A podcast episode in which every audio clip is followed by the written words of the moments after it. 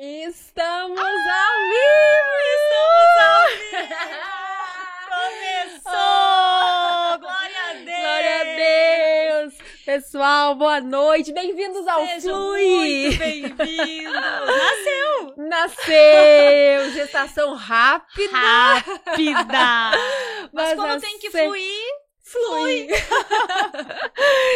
E a gente tá aqui, o já pessoal tem gente chegando. aqui com a gente, mana. Já tem gente Tem, ó. tem. Maiana vai ser bênção demais. Você será poderosamente usada por Mai, Deus. um beijão, Mai. O Rômulo. Rômulo, Cristiane, Érica. Deixa aqui seu Cleverton. comentário. Ana Cristina, tia Ana. Já estou aqui aguardando o sucesso de vocês. Deus abençoe Saudações vocês. Galdérias pra tia Ana. Saudade da terrinha. Gente, que coisa boa tá aqui. Esse projeto aqui, esse podcast nasceu no nosso coração, né, Ju? E antes do nosso coração, no coração de Deus. no né, coração de mano? Deus. Antes da nossa agenda, na agenda dele. É verdade. Antes da criação do mundo, Ju, Deus sonhou com a minha vida, sonhou com a tua vida. Isso fala lá em Gálatas, né? É verdade. E antes da criação desse podcast também, Deus já planejou tudo isso.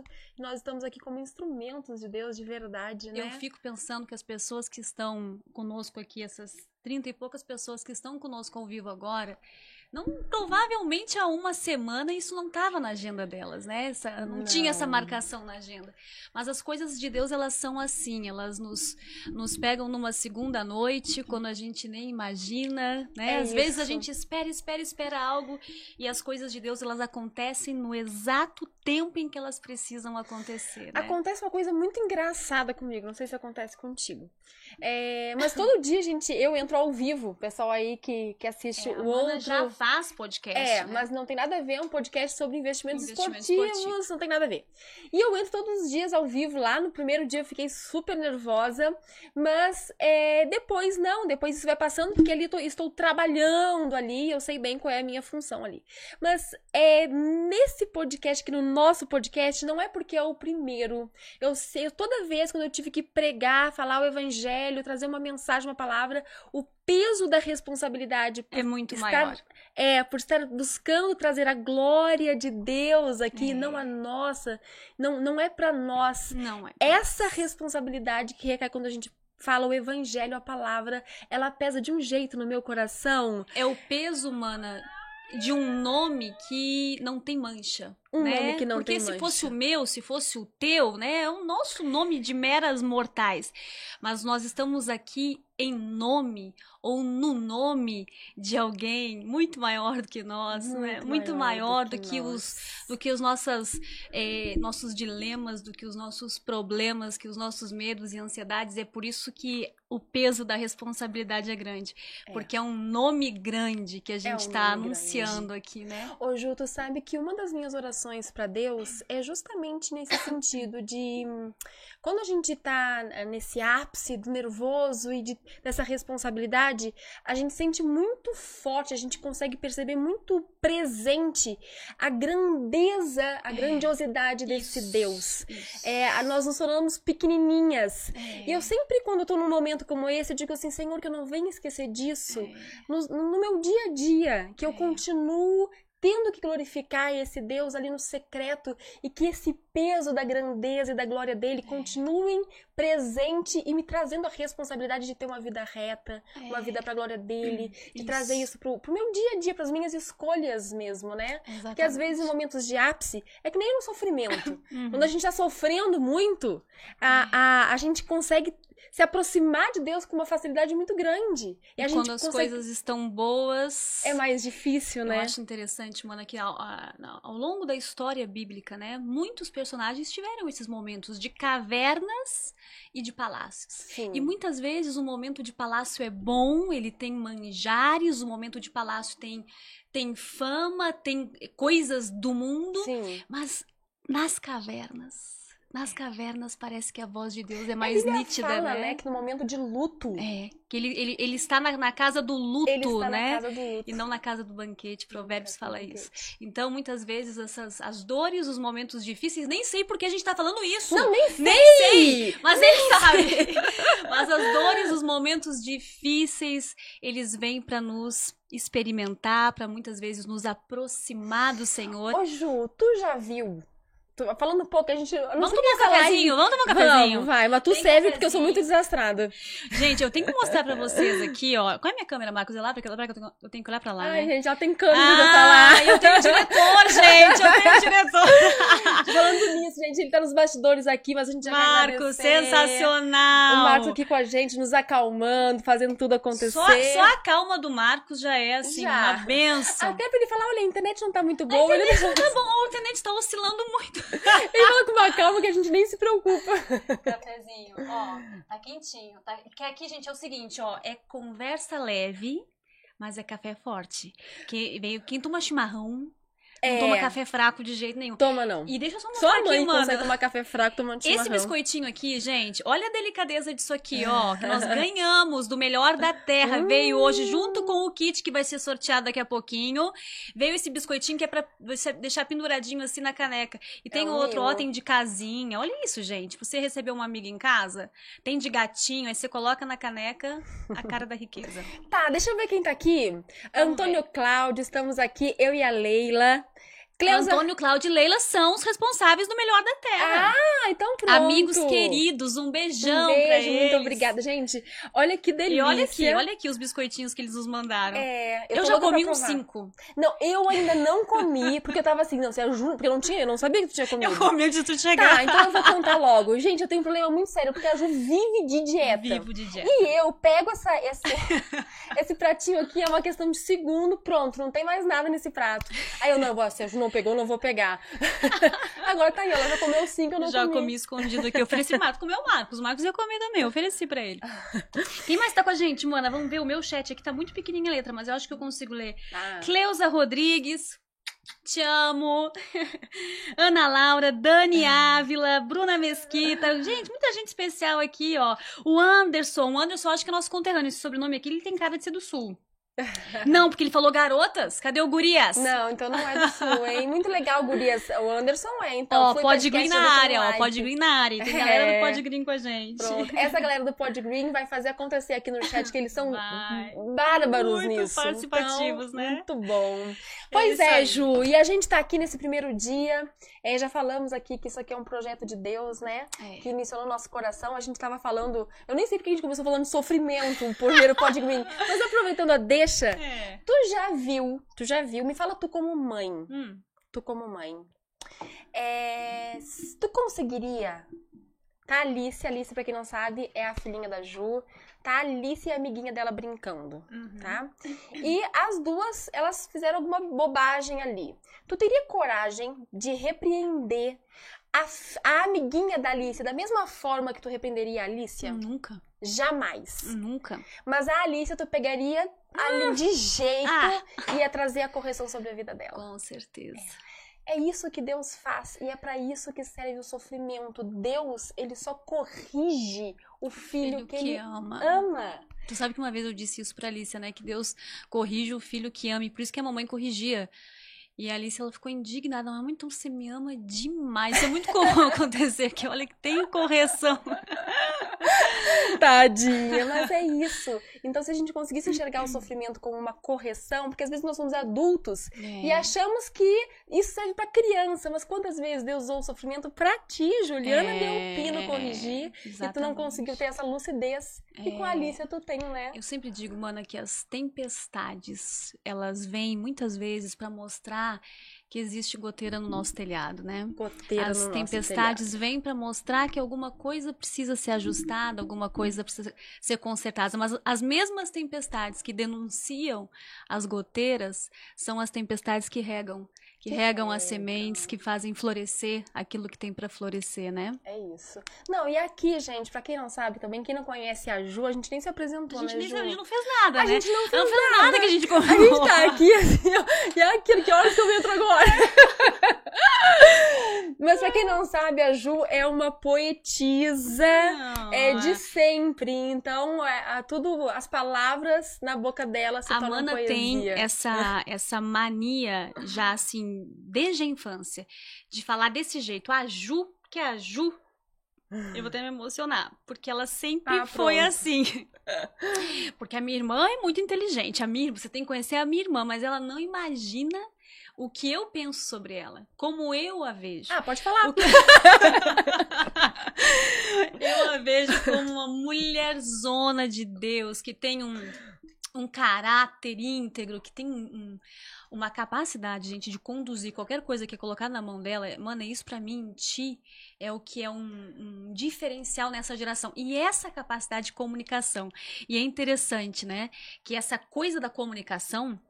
Aproveitando aqui o Sim. gancho, ela veio meio que de casa, né? Veio de casa. Pra quem não sabe, acho que todo mundo que tá aqui na live hoje sabe disso, né? Mas Uhum. nós somos irmãs, eu e a Ju. Isso. Então a gente tem uma história, a história do Flui, ela começou Em casa. em casa, em casa, quando a gente nasceu lá na nossa criação, lá um dia nós estaríamos aqui sem nem saber, né? Sem nem saber. Mas as histórias que nós vamos, vamos contar aqui, que talvez vai edificar tantas vidas, elas foram É. escritas e, e vividas Capítulo a capítulo, a capítulo. dentro de uma casa simples. Ô Ju, e se a gente soubesse, né? Ah, se a gente soubesse. Ah, se a gente soubesse que era pra isso. Ah, que saudades que eu tenho, como diria o poeta. Vida. Da minha infância querida, que os anos, Os não, trazem, mais. Ah, eu também sei alguma poesia, tá vendo? Quero ver tu continuar essa agora. e é engraçado que essa coisa da comunicação, é, eu- o pai e a mãe, eles nunca que imaginariam que essa geração nossa seria a geração do podcast, a geração do Instagram, a geração do, das redes sociais. E de alguma forma, eu não sei se tu sente isso, mas de alguma forma, é, eles nos prepararam para saber comunicar. Eu me lembro muito do pai dizendo assim: você pode até não ser a melhor no que tu fizer, mas tu tem que saber se comunicar, tem que falar. E É. esse era o meu problema. E era o teu também. E Nós tivemos um problema com isso. É, com cada a- uma lidou de uma forma diferente. Pra mim, tu era falante. Engraçado, a visão que eu tenho de ti é que tu não tinha o problema que eu tinha. Aí a gente conversando, tu me diz, não, eu era muito, tímida. tímida. E pra mim a timidez era um problema só meu, né? É. E, aí- e aí, mana, o, o pai trabalhou isso em casa. Eu me lembro, eu não sei qual é a lembrança que tu tem disso. Eu tô falando do pai porque nesse ponto foi o pai Sim, comigo, foi o né? pai. Uhum. Ele pegava é, Casimiro de Abreu, poetas. Olha que o pai era um empresário. Naquela época, na minha infância, o pai tinha loja, indústria de tintas, né? Então, assim, hoje eu olho para aquilo e lembro e sei que ele certamente era extremamente ocupado e devia chegar à noite em casa com aquela carteira preta, tu te lembra? Uma carteira de couro. Será que ele tá assistindo? Ele tem que estar assistindo. Mas se Se, o pai não estiver assistindo... assistindo. E aí, mana, o pai chegava e eu não sei de onde saía força, fôlego, ânimo, certamente do amor da paternidade, né? E sentava no sofá de casa com um livro. Um livro do. Às vezes era Casimiro, às vezes era Álvaro de Azevedo, às vezes José de Alencar, com um livro de poesia na minha frente me fazia recitar. Então, eu me lembro que quando chegaram a, a- os meus 15 anos, eu não pude fazer, nós passamos por uma situação difícil na nossa família, eu não pude fazer a minha festa, que era um sonho, né, de 15 anos. Mas muito antes, o pai tinha na sala de casa recitado comigo uma poesia chamada A Valsa, que dizia isso, tu ontem na dança que cansa, voavas com as faces em rosa formosa, de vivo lascivo carmim, na valsa tão falsa, fugias, fugias, ardente, tranquila, Tranquila, sem pena serena, de sem mim. pena de mim. Ah, Quem dera que quem dera que sintas sintas as as dores de amores que eu louco senti. Quem dera que que sintas, não negues, não não mintas. Eu vi teus belos cabelos já soltos, revoltos, saltavam, voavam no colo de outro, não eu, não meu. Seu... Acabou. Acabou. Mas isso é fruto, olha que interessante, eu nem sabia que Eu sabia, eu sabia! Essa poesia foi a que eu declamei no sarau que teve no Cefete. Olha só, eu jamais ia pensar que tu sabia. E foi a poesia que o pai me disse, ó, declama essa que vai ser sucesso. E ele nos ensaiava, ele ficava Nos na ensaiava. sala, não pode olhar pra baixo, olha pra cima. E o pai não tem nada a ver com a área de comunicação, Nada né? a ver, mas ele é muito comunicativo, Muito né? comunicativo. É. abre o braço, olha pro. Não lê. Ele dizia, não lê, não lê, porque as pessoas não têm paciência de ver ninguém lendo. Ele tem que falar com espontaneidade. E é engraçado que isso enraizou, Enraizou. em mim, em ti, no geek também, ó, né? Tem essa, essa, essa, eu diria assim, né? Uma facilidade, Facilidade. maior, né? De, É. de falar. Mas é, não é acaso, né? Existe um investimento de tempo, né? de- Existe. Ju, quando eu vejo nossa, a nossa infância, a nossa criação, eu vejo muito claro o pai atuando nessa área da comunicação e atuando nessa área de nos encorajar, a gente sempre fazer o que, é, o que precisasse ser feito. Eu vejo que ele nos tirou muito o medo do, de o errar. medo de errar. É, é, a gente vai lá e faz, porque ele sempre disse, vai, o Faz, tira as minhocas do bolso. eu, eu eu não sei como é que foi pra ti, a gente, mas eu acho que. Aliás, eu sei como é que foi pra ti, sim. Mas eu, quando eu aprendi a dirigir com oito anos. Não, não pode falar isso, não. Vai ficar feio.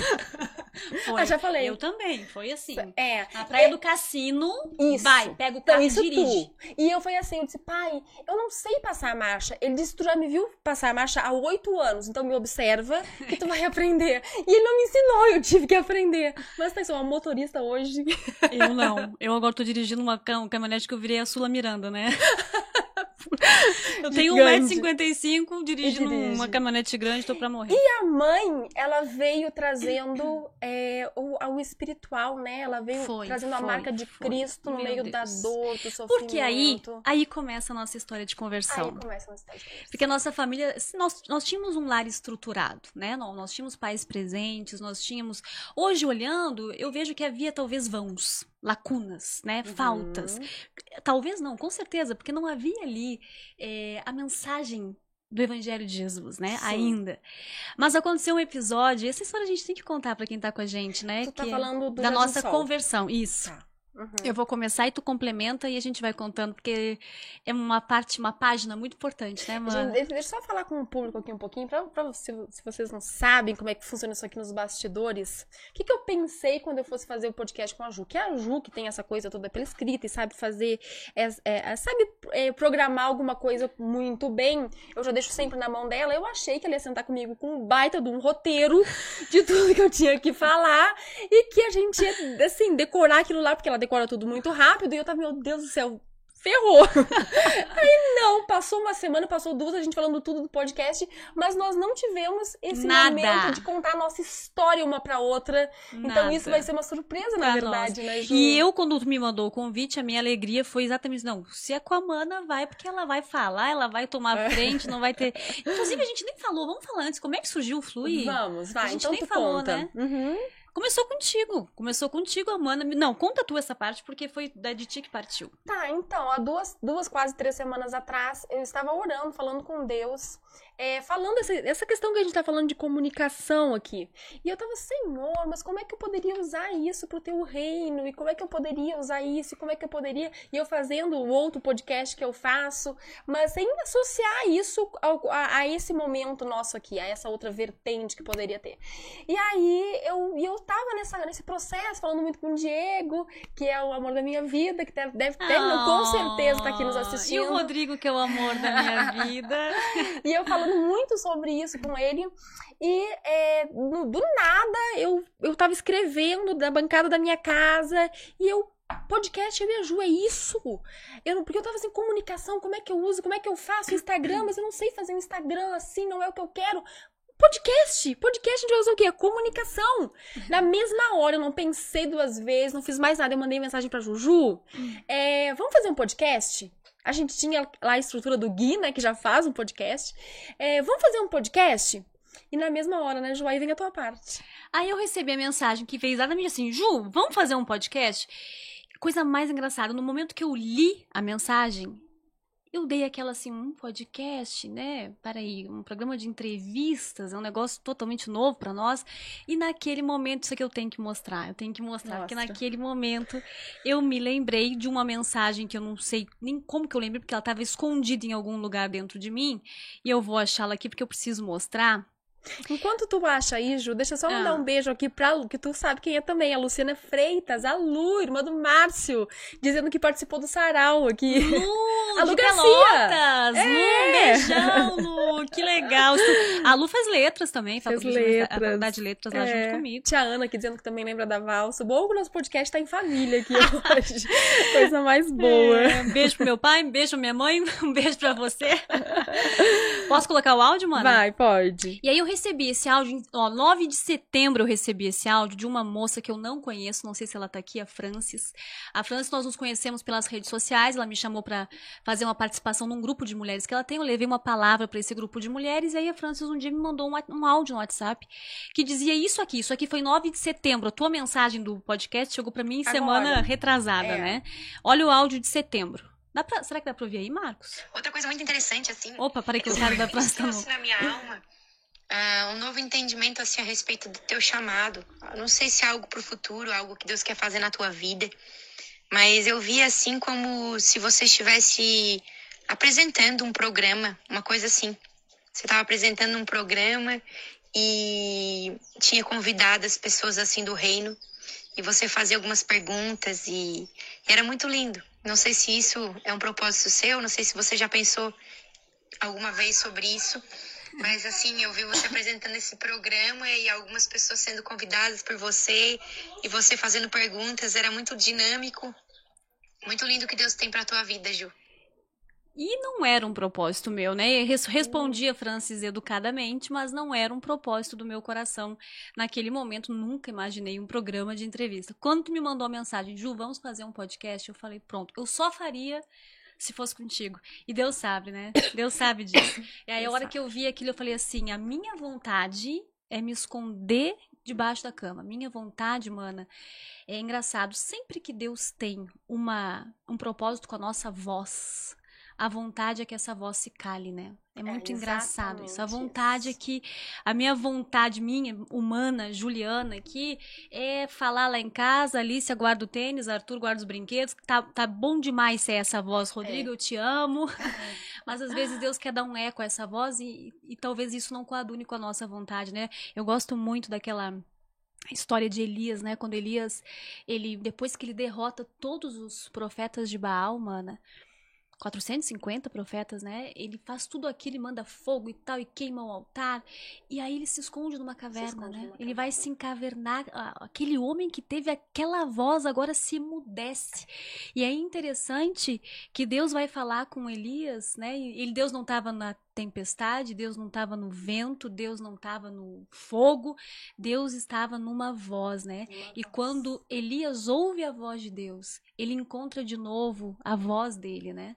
Então, muitas vezes a gente quer encavernar essa voz que Deus nos deu. Uhum.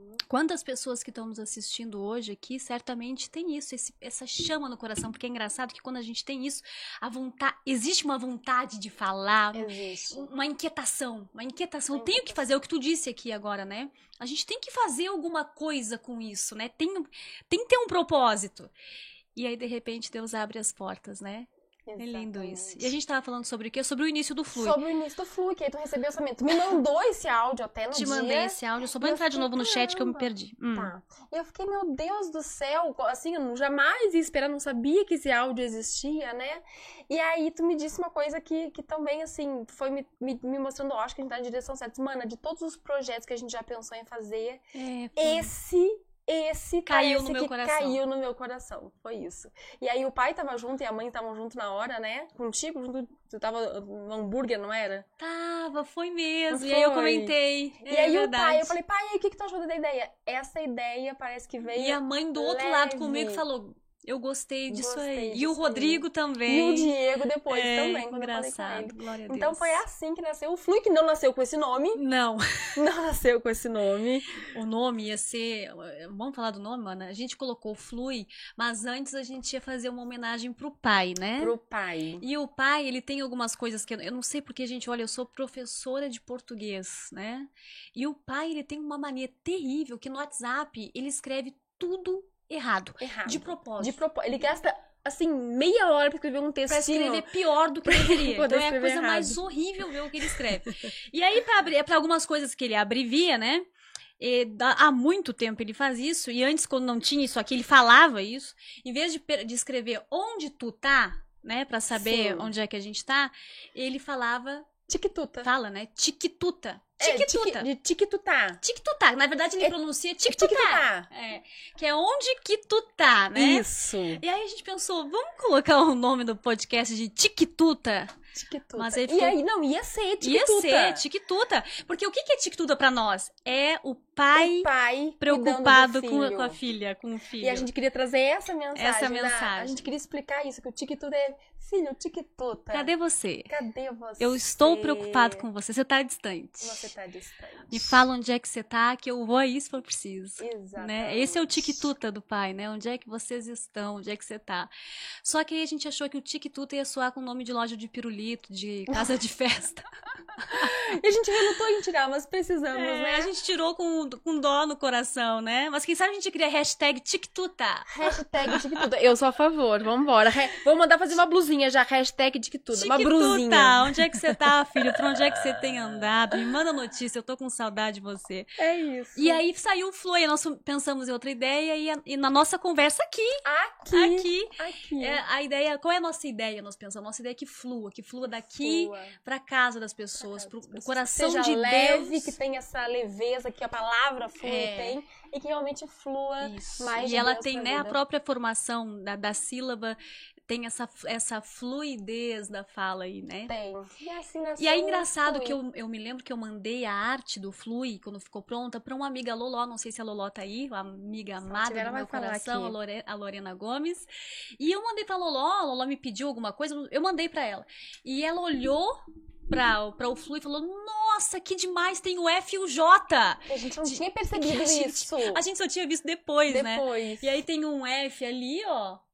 Não sei se dá pra ver. E o J aqui. A gente não tinha não tinha reparado percebido. isso, né? O F e o J. Mas tá aí, então, o, O Podcast. chancelado nas nossas vidas, né? É verdade. já cumpriu aqui, nós já cumprimos todas as missões que a gente deveria, que era botar no ar É. Flui pra acontecer. Então eu já tô muito grata mesmo É verdade. pra gente ter chegado aqui. Mas antes de chegar aqui, houve um caminho a ser percorrido, né? E o que a gente ia comentar e nós acabamos interrompendo era a nossa conversão. Quando foi que a gente mudou a rota? Que a nossa família, nós éramos pequenas ainda. Pequenas. Mas o pai e a mãe, é engraçado, mano, que o pai contando. Até esses dias eu fui dar o meu testemunho na Donep e eu, eu, eu liguei pro pai e perguntei: pai, me conta a história, como aconteceu exatamente. Aí ele me disse: minha filha, eu tinha comprado um apartamento no Jardim do Sol, em Rio Grande.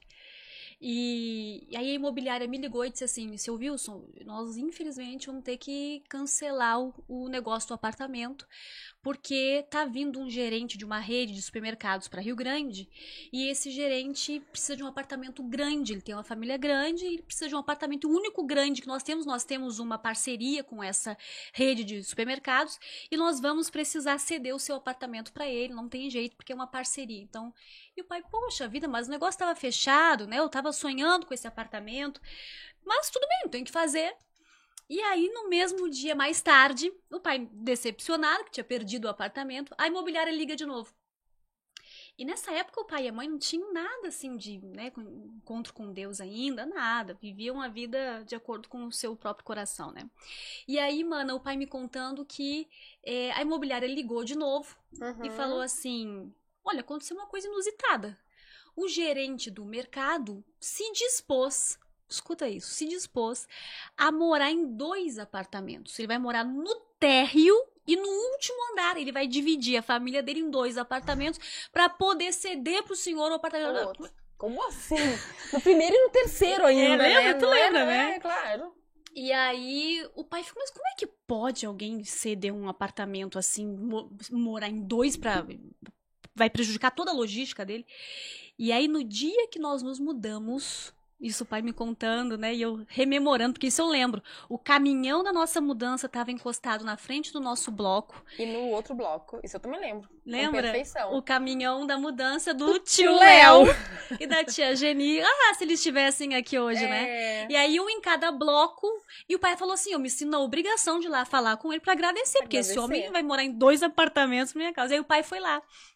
E falou: Olha, muito prazer, meu nome é Wilson, quero te agradecer porque você me cedeu um apartamento. Eu acho que você ficou no prejuízo. Aí ele disse: Não, você não tem que agradecer a mim, não. Você tem que agradecer a Deus, porque foi Ele que me mandou fazer isso. Nós não sabíamos, mas aquele, através daquele homem e da esposa dele, um casal que tinha um coração evangelístico, através da vida deles, nós começamos, a nossa família começou a ouvir falar do amor de Deus começou por nós. Ali né? começou, mano. Ali a nossa descendência começou a ser mudada. Ser mudada. E uma decisão, um dobrar de esquina, né, Ju? Quando Deus tem para fazer, quando Ele quer fazer ali, é, no, é numa circunstância não que tem placa imagina, de aviso, não, não tem. É ali. E ali Deus começa a fazer. E ele já né? tava cuidando ali. Né? E ali o tio Léo, num chimarrão e outro, numa conversa e outra, começou a falar pro, pro pai que existia algo além, algo maior do que as coisas dessa terra, algo que era eterno, que tinha peso de eternidade, que, a, que as ausências, que as lacunas, as faltas do coração dele tinham um motivo, né? E tinham alguém, não era algo que preenchia, era alguém que preenchia. Né? E a tia Geni pra mãe, né? A ali mãe. pregando, a mãe na época fumava. Fumava muito. a imagem fumava, que eu tenho da mãe é a mãe fumando. A mãe muito. fumando é. muito, mas a mãe sempre, é, é, sempre tranquila na dela, reservada, mas também não tinha pacificadora. Essa, pacificadora, é. mas não tinha essa inclinação para as coisas de Deus. Não, nunca quis se imaginar que aquele casal ia conseguir levá-los é, pra igreja, né? E a primeira vez que a mãe foi pra igreja foi contigo, Foi não comigo. Foi? E eu nunca vou é. esquecer daquilo, era uma igreja. Naquela época, nossa família era muito bem sucedida, né? Nós morávamos no bairro Nobre, no, no Jardim do Sol.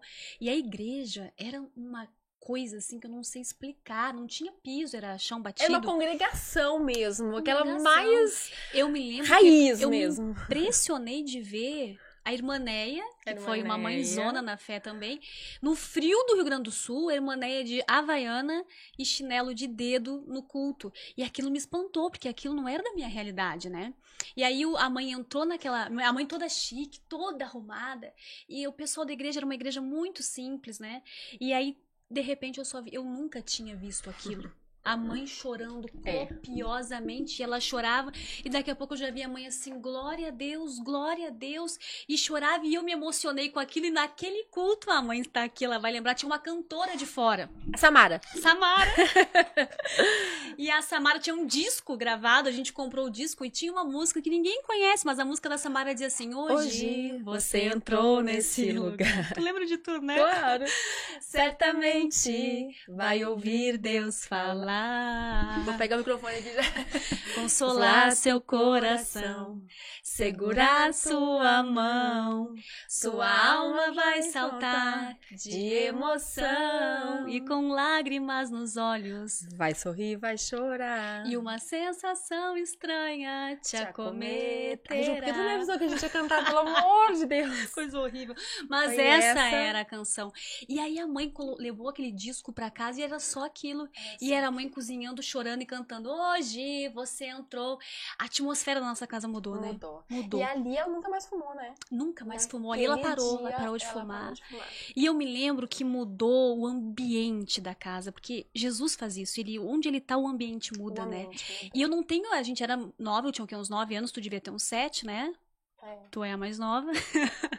e aí, e eu a mais baixa, in- in- invariavelmente a mais baixa. E eu me lembro que hoje eu consigo ver como era mais pesado antes e como a coisa se tornou diferente, né? Com Ela foi ficando mais Foi leve, ficando né? mais leve. Glória a Deus por isso. Ô, né? Ju, e aí tu lembra com perfeição dos cultos no Parque Marinha? Porque eu lembro. Os cultos, meu Deus, a gente pequenininha, a importância disso, né, mana? Porque aí foi a infância, a gente começou a ir pras escolinhas dominicais, o Marcos tá nos olhando, tá tudo certo? a gente começou a ir pras, pras escolinhas e começou a aprender. E ali começou minha, meu tratamento com a timidez. Teu cabelo tá pendurado no microfone. Ali começou meu tratamento, porque eu não falava, né? Eu era uma criança que não Uhum. falava, isso tu deve te lembrar. Lembro perfeitamente. E ali, mana, com a Lu, lá no Parque Marinha, a Lu me disse assim: hoje tu vai pregar no cultinho das Ali começou meu tratamento com essa questão. Porque até timidez. então eu tinha vergonha de tudo. Eu tinha, ah, eu tinha vergonha da minha sombra. Tu lembra que. Eu vou falar de mim, depois tu fala de ti. Uhum. Eu pedi pro pai fazer pra mim um quadro igual da tia Rosia. Tia Rosia era minha professora, né? E aí o pai não fez o quadro, né, de qualquer jeito. Ele foi lá no fundo da nossa casa, que era onde ele ele trabalhava, né, fazendo a fórmula da tinta. Uhum. E aí ele colocou um quadro, ele fez uma réplica da sala de aula da tia Rosi, né? E aí ele, eu, eu me lembro que eu chegou no Natal, eu pedi aquilo de Natal e eu vi a mãe vindo na minha direção com uma caixinha. Eu falei, não, não foi o que eu pedi, eu pedi um quadro grande. e me deu uma tristeza, mas era uma caixa de giz. De giz. Eu me lembro da caixa, aquele giz grosso. Aquele giz grosso. É. E aí o pai foi comigo, o pai e a mãe, eles foram comigo até essa sala e quando eu entrei tava lá um quadro enorme. E eu me lembro que eu olhei e falei, pai, eu não acredito, uma filha, mas falta uma coisa, faltam uns alunos. E o pai falou, vamos providenciar os alunos. Lá veio ele com um monte de tijolo, encheu de tijolo. Na minha primeira turma tava lá. Pra quem não sabe, eu sou, fui professora de português 17 anos. E aí eu dei um nome pra cada tijolo. Tinha o Rafael, tinha o João, tinha... Rafael era Eu me terrível. lembro perfeitamente. Rafael era terrível. horrível. Parava aqui. Rafael, eu já falei. Eu me lembro que eu ficava manhãs encostada assim, vigiando prova. Então de castigo. Rafael, vira pra frente, Rafael. Se colar mais uma vez, E eu, eu já me falei. lembro de trancada naquela sala e eu, mais nova, ah, tu era minha referência, né? Então, pra mim, aquilo assim, meu Deus do céu, a Ju fazendo umas coisas pra mim na minha cabeça. E a mãe, a mãe conta que de vez em quando eu chegava com um tijolo e dizia, eu avisei, eu avisei, ele ia ser tirado. Aí ela descobriu que ela era uma diretora, uma coordenadora. E ali, na verdade, aquela sala de aula era o lugar em que eu conseguia falar, mana, ali ninguém me ouvia. Ninguém Os tijolos não tinham ouvidos, então ali eu falava sem medo. Saía dali eu não abria a boca. Uhum. Saía dali eu não tinha voz, né? E os cultinhos infantis, as ministrações das tias. Na escola eu admirava a figura do professor. Na igreja era a figura do, do pastor, Do né? pastor. Então quem falava tinha minha admiração, porque eu queria falar, eu queria ser como as crianças, né, que brincavam, eu não interagia com as crianças. E aí foi quando eu preguei num cultinho infantil, ali a voz preguei, Começou eu me lembro que a minha sair, né? primeira ministração foi Isaías, se eu não me engano é Ah, 43. mentira que tu lembra disso. Não temas, porque eu te remi. Chamei-te pelo, Pelo teu teu nome. Tu és meu. De onde, né? Que só o Espírito Santo mesmo, fazer uma criança pregar sobre isso. Não temas, porque eu te remi e chamei-te pelo teu Ju, nome. e Tu tu como mãe, quando tu olha a tua história e tu vê que teve interferência do pai, né? Do pai, da mãe, pessoas que foram ali Meu Deus. e, e fizeram algo que eles não sabiam que estavam rompendo uma barreira tão grande. E hoje, tu, como mãe, tu deve olhar pra vida da Alicia com essa Com responsabilidade. essa né? responsabilidade De de, tu deixar esse, passar esse bastão, né? Passar Deixar esse, esse, bastão, legado. De saber que o que tu fizer com ela agora. Que não há nada, nenhum investimento em escola cara, em livro bom, em nada que possa ser mais valioso do que isso, mana. Do que esse legado. E a gente sempre fala que legado não é o que a gente deixa para alguém, né? Legado é o que a gente deixa em alguém. E essa preposição faz toda a diferença, né? Mas eu queria que tu contasse, porque aí tem um tesouro escondido na tua história, que é assim, como eu me lembro dos processos que tu teve com Deus Com e como tu Deus. aprendeu a depender de Deus, mano. Nesse nosso processo, nessa nossa caminhada toda, né? É, eu acho que o meu processo na nossa conversão, eu sempre, eu me dediquei muito quando eu, quando, quando a gente foi pra igreja, eu comecei a me dedicar muito a orar, a oração. É, eu, eu, eu, pequeni- eu me lembro de mim pequenininha orando, querendo entender o que era aquilo que a mãe estava sentindo. E tu indo pra igreja com a mãe todo dia, o pai demorou um pouco mais pra ir, né?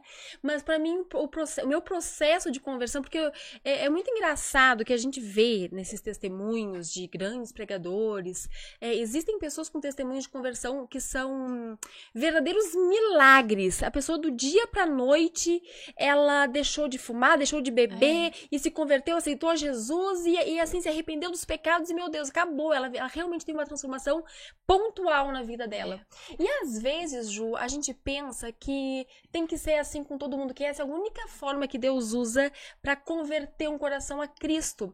E eu me lembro que eu passei um tempo da minha vida, assim, mas não aconteceu isso na minha vida. Eu não me lembro assim de, ai, um dia eu acordei, meu Deus, agora eu sou de Agora- Jesus. Não, foi, foi, um, foi um processo na minha vida. Eu, eu pe- não teve, assim, não, nesse momento aconteceu esse episódio.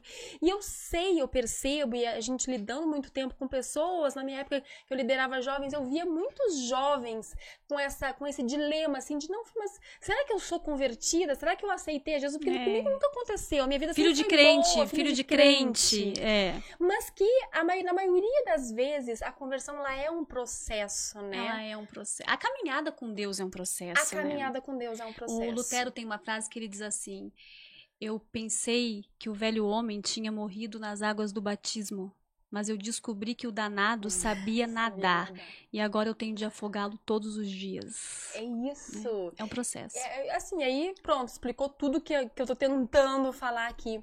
E eu vi esse processo acontecendo na minha vida ali. De, eu- eu- hoje eu entendo que com oito, nove anos, aquelas minhas orações lá, aquelas, e eu me lembro que, que eu- quando eu era novinha, na verdade eu já era um pouco mais velha nesse, no momento desses dilemas. Mas todo mundo falava, gente, olha, eu vou falar isso com a maior humildade do mundo. Eu juro, assim, eu, eu vou falar com humildade mesmo. Mas eu sou testemunho disso, vai falar. É, é, assim, eu quando eu era mais nova, tinha aquela coisa de a Fernanda é bonita, a Ju é inteligente, a Fernanda é bonita. Terrivelmente era, era mesmo. Não era, a Ju era inteligente. E eu olhava assim, mas eu não queria ser bonita, eu queria ser inteligente. Sempre foi de parar o trânsito, mana. Não, mas assim, mas a tô- escola era assim, a Fernanda, meu Deus, a Fernanda deu pino, era um negócio assim, sempre foi. aí, de- aí eu- e a minha oração pra Deus era, Senhor, eu não quero ser bonita, tira de mim esse negócio de ser bonita, não quero que ninguém diga que eu sou bonita. Mas era uma oração sincera ali pra Deus, que eu tava enfrentando os meus dilemas, né? Uhum. O fato das pessoas olharem pra mim e dizerem que eu era bonita na, na minha, na minha adolescência me causava uma, uma, uma sensação, um, um problema de autoestima muito grande. Uhum. Mas eu me lembro de todos os momentos, Ju, eu entregar isso pra Deus. Eu me lembro que os, os meus dilemas ali, eu estava sempre orando. Então, por isso que eu sempre falo no meu testemunho que é, o meu testemunho é de aprender a ser dependente de Deus. Coisa linda, mana. É de assim, de Eu lembro de um episódio teu que tu vai contar pra nós. Quando tu tava tu, com uns 14 anos, tu Hum. queria entrar na escola técnica. na escola técnica. Cefet, que hoje são os, os institutos federais, né? E tu queria, era muito concorrido. E tu nunca foi uma aluna, Disciplinada, Daquelas. mas tu queria muito Por isso que eu era entrar- bonita. Era bonita. Ah. E aí tu queria muito entrar no Cefet. Conta essa história, porque essa história eu acho assim, como eu tenho lembrança disso. Então, a história do Cefet, eu tava nesse problema, na sétima e oitava série, eu fiquei em recuperação em oito matérias. Nas duas Oito? séries. Eu me lembro da mãe fazendo prova de geografia pra mim. Ah, isso eu não sabia, credo. não sabia, Alice, agora. desliga a live. Alice, tem solução. E assim, eu tava vindo de um, de um, de um, de um ensino médio, ensino fundamental, né? Na época, Aham. extremamente conturbado, porque eu não, não, não queria saber de estudar. Mas eu queria, porque queria passar no Cefet, porque o pai tinha feito escola técnica. E eu queria Uhum. trazer esse orgulho pra ele. Queria. Não, agora todo mundo vai ver que eu sou inteligente, sim. Uhum. E Uma aí, questão de honra. é uma questão de honra. E aí, na adolescência, eu comecei a estudar pra prova do Cefet, do meu jeito. É, se a Ana, vizinha, estiver aqui, eu não sei porque ela tava me seguindo esses dias, pode ser que ela esteja. Querida, Ana Eu acho Júlio. que ela era capaz de ouvir eu falando, porque eu, eu, eu estudava falava em falando. voz alta. em voz alta. Era. E aí, só que eu estudava durante o dia e naquele período de seis meses que eu fiquei estudando pra prova do Cefet, eu orava de madrugada. Nossa, como eu lembro disso. Todas as madrugadas. Tu era um Era. fiapinho, assim, bem magrinha de joelho. E orava e orava alto. Senhor, me coloca dentro daquela instituição. Eu quero passar. Mas tu estudava também? Então, eu estudava. Decorando em voz É, e eu, eu lembro de dizer assim, meu Deus, eu não sou capaz, eu não consigo fazer, mas Senhor, eu preciso mostrar pro meu pai. Não, a gente quando é jovem, né, a gente quer que os nossos heróis, eles sintam orgulho da gente. É. Então a minha questão era entrar na escola técnica porque eu precisava mostrar pro meu pai. E tem uma questão aqui que tu não sabe. Que tu não Hum. sabe. Mas a inteligente da família fez a prova do Cefet. E eu fiz e não passei. Isso mesmo, Não eu fiz é? e não passei. Então eu tinha aquela coisa, não, é uma questão de honra, eu tenho que passar. E eu coloquei isso diante de Deus. É, e eu acho muito legal quando o milagre acontece na nossa vida, Ju. É, e eu- é, uma, é uma situação da adolescência que a gente tá citando aqui, mas vale pra vida adulta também, porque acontece do Claro, mesmo claro. jeito. É, quando o milagre se materializa, quando ele acontece, a gente dificilmente lembra e percebe que foi um milagre. É.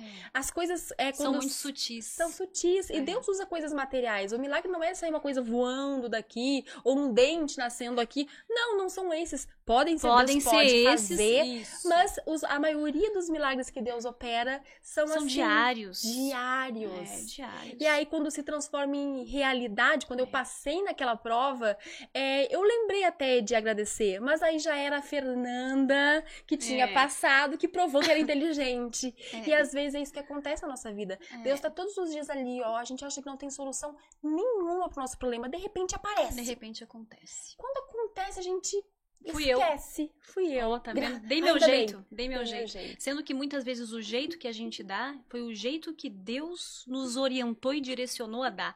E a gente não vê essa invisível mão de Deus movendo todas as peças, né? O livro de, de Esther é um livro na Bíblia que mostra muito isso.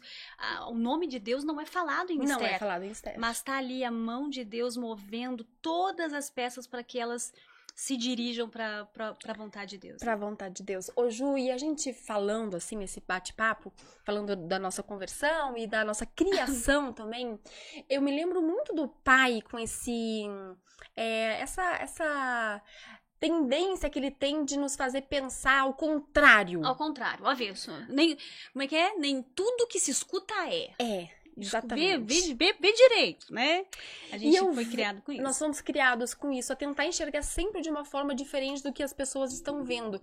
É, é, e isso foi a duras penas. A duras penas. Né? E aí eu, eu fico vendo a nossa geração, fico vendo é, a internet, o Instagram principalmente, que é, é, chancela mesmo frases prontas. Ah, não nós é? vamos falar disso hoje? Ah, vamos, vamos deixar, deixa fluir. Agora as pessoas vão nos conhecer, então. Agora, a gente daqui, na verdade, a sensação que dá, que eu não sei se tá com a sensação, é que a gente não tá aqui, né? Parece que a gente. Porque é muita proximidade, né? Tem câmera, tem microfone, mas a conversa é solta. Então a gente vai ter que mostrar É, a nossa conversa como é que ela costuma ser. então, vamos lá. Eu, eu te confesso que eu tô lembrando de cada câmera que tá aqui. Eu não, eu só consigo te olhar agora. Ô, Ju, Ô, mano, deixa eu só pausar rápido aqui, porque eu tô Ah. olhando pra esse versículo na minha frente, na parede, e tô com uma vontade de falar. Ah, Tem na minha parede da frente aqui, o Marcos não vai conseguir mostrar, não, não precisa, nem, nem precisa, Marcos. Mas o versículo diz assim, ó. Não vos lembreis das coisas passadas, nem considereis as antigas. Eis que eu faço uma coisa nova, que está saindo à luz. eu não acredito. Sério, Marcos? A internet aqui agora deu problema. Acho é, que a agora. minha tá parada. Eu... Pra mim tá parado aqui também. É porque tem um delayzinho aqui, Ju. Deixa eu entrar de novo. Agora foi. Não. Oi? Voltou? Voltamos? Então estamos aqui de novo, mana. Pronto? Pronto. A gente tava Tá. comentando agora uma Voltou. outra coisa que a gente tem de. Eu vou tentar entrar de novo aqui na live.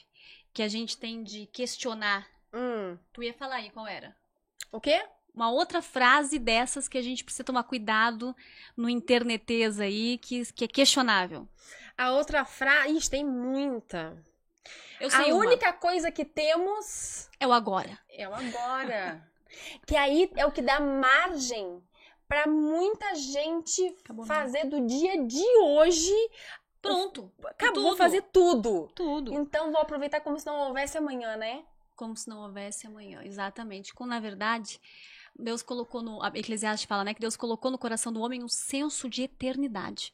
Nós não somos feitos para isso aqui, né? Quando até esses dias eu postei uma frase que dizia isso aqui do, do não lembro se é do Spurgeon que ele diz que quando alguma coisa é, parece que quando nada desse mundo parece te preencher, provavelmente é porque você não tenha sido feito para esse mundo, né? E é isso, Deus colocou o senso de eternidade, só que é só um ensaio para eternidade, né? É só um ensaio. E não, não, isso não quer dizer que a gente realmente. Existe um outro contexto que realmente nós temos o agora. A Bíblia fala que basta cada dia o seu Isso, mal, né? Que a importância do, do, do- do dia de estar hoje, dia de hoje. claro. Só que a gente tem dois momentos certos na nossa vida, Ju. É. A gente tem o agora. É. É só o que a gente tem certeza. A gente tem certeza do agora, que nós estamos vivendo aqui hoje. E a certeza da morte. Da morte. Que é o que nos remete à eternidade, né? É. Esse senso de eternidade. Então, o que nos. E o que a gente tá vivendo é essa jornada aí do berço pra sepultura, né? Do berço pra sepultura. E o que que a gente vai fazer nessa caminhada se a gente só olhar para essa caminhada? Existe algo além disso, né? Existe a eternidade. Eu vejo às vezes que a gente cria filhos para cá, a gente cria filhos para serem bons aqui, a gente se preocupa muito com o, o brilho disso tudo aqui e, e o agora fica muito é, no, no- à vista dos nossos olhos, quando na verdade o que Deus quer é que nós coloquemos os nossos olhos na eternidade, né? eternidade. Se a gente andasse todos os dias é, é, é em prol da eternidade, que é o que Deus quer realmente, Isso. a nossa perspectiva ia ser seria diferente. diferente. Não- e até a ansiedade. A ansiedade muitas vezes é justamente pelo por olhar muito por agora. Aquele coração tomado pelas coisas materiais que nunca preencheram Isso. ninguém. Que a gente vê pessoas extremamente bem-sucedidas, mas com a alma ferida, porque a- estão acreditando ainda que, ou está- acreditavam que era nas conquistas materiais que vinha essa alegria, esse regozijo, essa paz. É, E não é, é na certeza da salvação, da eternidade, essa Isso. vida após a morte que a gente tanto. É, que é, é um dilema para muitas pessoas acreditar Isso. nisso, né? isso. Mas quando a gente entende Cristo morreu na cruz do Calvário, É. que ele remiu os nossos Amém. pecados e que ele nos fez e a nossa missão. Eu vejo que há dilemas e, e muita, é, é, muita conversa, diálogo é, na filosofia, é, para onde nós estamos indo, quem nós somos, essas perguntas que, a- que a gente se faz demais, mas que essa está respondida. Para É. que nós viemos? Nós viemos para a glória do nosso Deus. E quando o homem tira o olhar disso, quando ele se ele tira, ele, ele acha que é sobre ele, a família dele, quando ele esquece que ele É. nasceu para glorificar esse Deus, aí entra mais ainda É. o tal do desequilíbrio que a gente falou anteriormente, Se a gente né? conseguisse entender que o nosso propósito nessa terra é glorificar o nome do Senhor, né? Nós somos, nascemos para ser adoradores, glorificar o nome do Senhor e servir pessoas, né? Esse é um propósito de Deus, que a gente sirva pessoas, que a gente é, sirva verdadeiramente o nosso próximo. Agora tem outra, mano, eu vou espirrar. Tem outra boa. Ah, que a internet tá disseminando aí, que é o se aceite como é. eita! Se aceite se como aceitar é. como você é. E aí, Ju, eu, eu essa, essa para mim é uma das piores. Porque essa te coloca assim, ó. Tá tudo bom. É. E a gente, enquanto cristão, primeiro, primeira palavra que me vem é e a santificação, que é um processo que a gente tem que Isso. buscar, que é a gente não se aceitando e indo buscar se aperfeiçoar Não vos Cristo. conformeis, a Bíblia Não diz, mas transformai-vos pela renovação da vossa mente, para que É. então experimenteis qual seja boa, perfeita e agradar a vontade de Deus. É um, é um clamor à mudança, à transformação. É um clamor à mudança. E muitas vezes esse aceite como é, mano, ele me preocupa porque ele vem, especialmente pra nós mulheres, com uma roupagem assim, a gente ama você. Se ame. Isso, se Olha, você é aceite. maravilhosa como você é, você precisa se amar, você precisa ser... uma coisa que assim, ó, o mundo não quer que a gente se ame. A mídia não quer que a gente se ame. Não quer. Então essa coisa É uma se amar roupagem é só. uma- porque no fundo, querem o, que se cria por trás é um ódio da gente pra gente mesmo, assim, né? O, corpo tá errado, tá, a, a conta bancária tá errada. Quando você vai colocar na balança, a mídia, na verdade, não quer que ninguém se ame. E aí cria-se o discurso do se aceite, porque é bonito, né? Você dizer se aceite como você é, né? É bonito.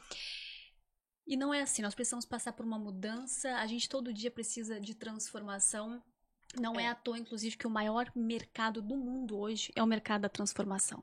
Hoje o que É o que se vende vende. é transformação. As pessoas compram curso porque elas querem ser transformadas, compram, pagam nutricionistas e dietas porque elas querem transformar o corpo. As pessoas que estão nos assistindo aqui, elas têm um anseio por transformação em alguma área. Nós temos anseio por transformação. Nós até colocamos essa palavra no nosso videozinho, né? Então existe uma, porque existe uma necessidade mesmo de mudança. Então eu sempre digo assim, mana, se aceitar não é você tolerar tudo que tá ruim em você. Você aguentar, você viver com aquilo que tá te fazendo mal. Se aceitar é você ter paciência no processo de mudança, No processo. de que é um mudança. processo lento, é um, é um processo doloroso, Uhum. gradativo, mas que é necessário.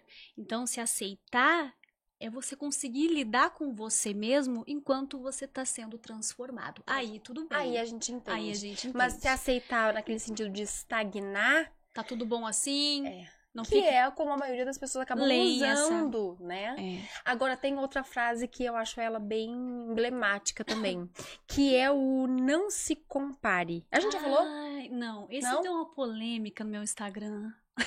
Deu polêmica? Deu polêmica. Ah, tu falou sobre ele. Eu falei sobre ele, mas é. O que, que tu tem pra falar do Não Se Compare? Ju, a primeira coisa que eu tenho pra falar é que a comparação. É claro que existe a comparação maléfica, mas a Deus, quer ver uma coisa? Vou te falar a Hum. primeira coisa que eu acho da comparação. Uhum. Quando Jesus falou que quem nunca errou, pra prostituta lá, quem nunca errou que atire a primeira pedra. Boa. Ele levando o povo a se comparar. É. Uma comparação. É, quem nunca implícita. pecou? Implícita. Mas quem nunca pecou que atire a primeira Isso. pedra. É. Então a comparação, ela inclusive faz parte do processo de, de amadurecimento. É uma forma de análise. É uma a forma de comparação é uma forma. Eu, gente, eu entendo, mana, quando se diz isso, que a ideia é que as pessoas né, é, é, não se meçam com a régua dos outros, né? Que é outra Uhum. frase que tem aí. Mas. É, entendo qual é o propósito e acho que a comparação ela pode ser muito perigosa mesmo. Ainda mais aqui, né? Nesses tempos aqui em que o fulano viaja e é lindo e é rico e é Nesse o tempo de. Instagram, né? Se a gente É. ficar comparando a nossa vida com o, com, a- com o palco ali dos outros, a gente vai É, realmente. Os nossos bastidores com palco. o palco dos outros, É. né? É realmente perigoso, mas a, a gente tem que entender que a comparação é muito válida. Eu até citava quando eu falei disso no Instagram, eu falei assim, imagina que uma amiga, que, eu- que eu conte pra uma amiga, por exemplo, que o meu sonho, não é, mas imagina que fosse, é ser modelo. Amiga, eu tenho um sonho de ser modelo, amiga. Como eu queria ser modelo. Eu tenho 1,55m. Aí essa amiga me fala, isso mesmo, Ju, não se compara com ninguém. Não se compare com Gisele, não se compare com... Você tem que ser, você pode ser o que você quiser. Que é outra também, né? Uhum. Seria muito mais válido pra mim, muito mais proveitoso se essa amiga me dissesse assim, Ju, vamos pensar juntas aqui, tu, te- tu mede quanto? 1,55? Qual é o teu perfil, teu biotipo, não sei o que e tal. Vamos olhar pro padrão comum das modelos, vamos... Talvez o que Deus colocou na tua vida, Ju, te propicie pra tantas outras coisas, né? E não pra isso. Ele, ele já te criou com uma inclinação diferente dessa, vamos Diferente. pensar assim. Então, muitas vezes a comparação, quando Jesus, mana, pra mim é um episódio em que Jesus faz uma comparação descarada na Bíblia, né? Lá na casa de Marta e Maria, que Maria se ajoelha aos pés dele e a Marta